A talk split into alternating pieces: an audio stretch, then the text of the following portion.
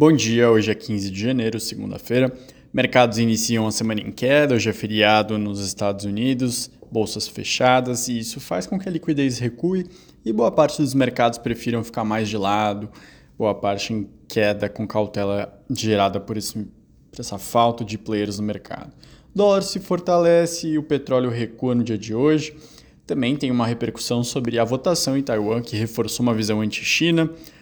Lai Ching-te venceu as eleições de sábado em Taiwan, uma poderosa rejeição à intimidação da China no seu vizinho democrático, histórico terceiro mandato presidencial consecutivo da legenda dele, o Partido Democrático Progressista, contrário à reunificação dos vizinhos chineses, lembrando que a China considera Taiwan uma província rebelde que faz parte do seu território. A gente tem que acompanhar ao longo dos próximos dias como que vai ser a resposta chinesa.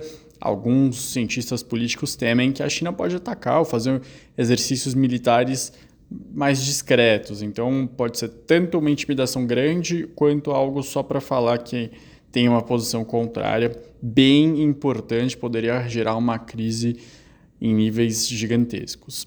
Na Alemanha, a Destats mostrou que o PIB encolheu em 2023 0,3%, em 2022 eles tinham crescido 1,8%. A gente, ao longo do ano, acompanhou os indicadores vindo bem fracos na Alemanha, em particular, um dos piores momentos do grande motor da economia europeia.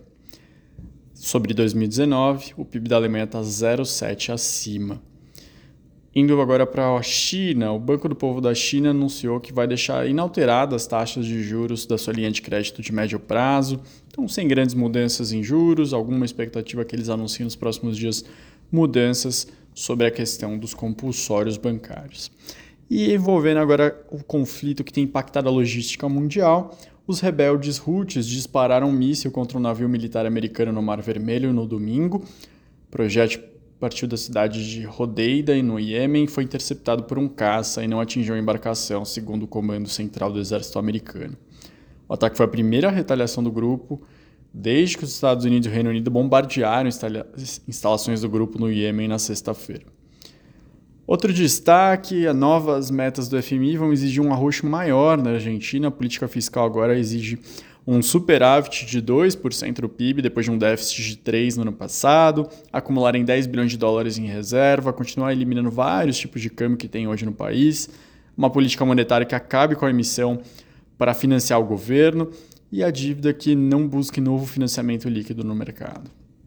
Sobre indicadores divulgados hoje, a Eurostat mostrou que a indústria caiu 0,3 no, no, na zona do euro e também que o superávit da balança comercial ficou em 14,8 bilhões de euros em novembro do ano passado. Aqui no Brasil, a Folha de São Paulo faz uma grande reportagem sobre as apostas e como isso tem impactado a população brasileira.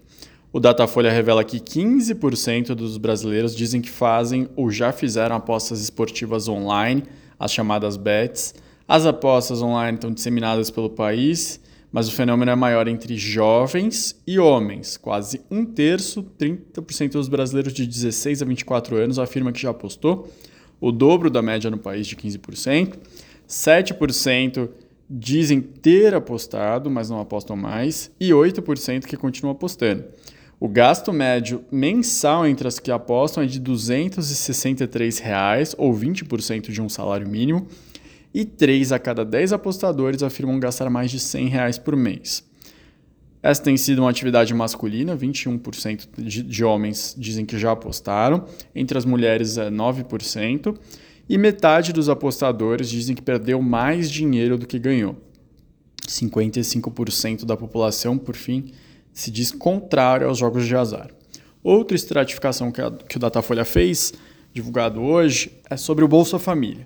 Beneficiários do Bolsa Família chegaram a gastar mais de 100 reais por mês em apostas.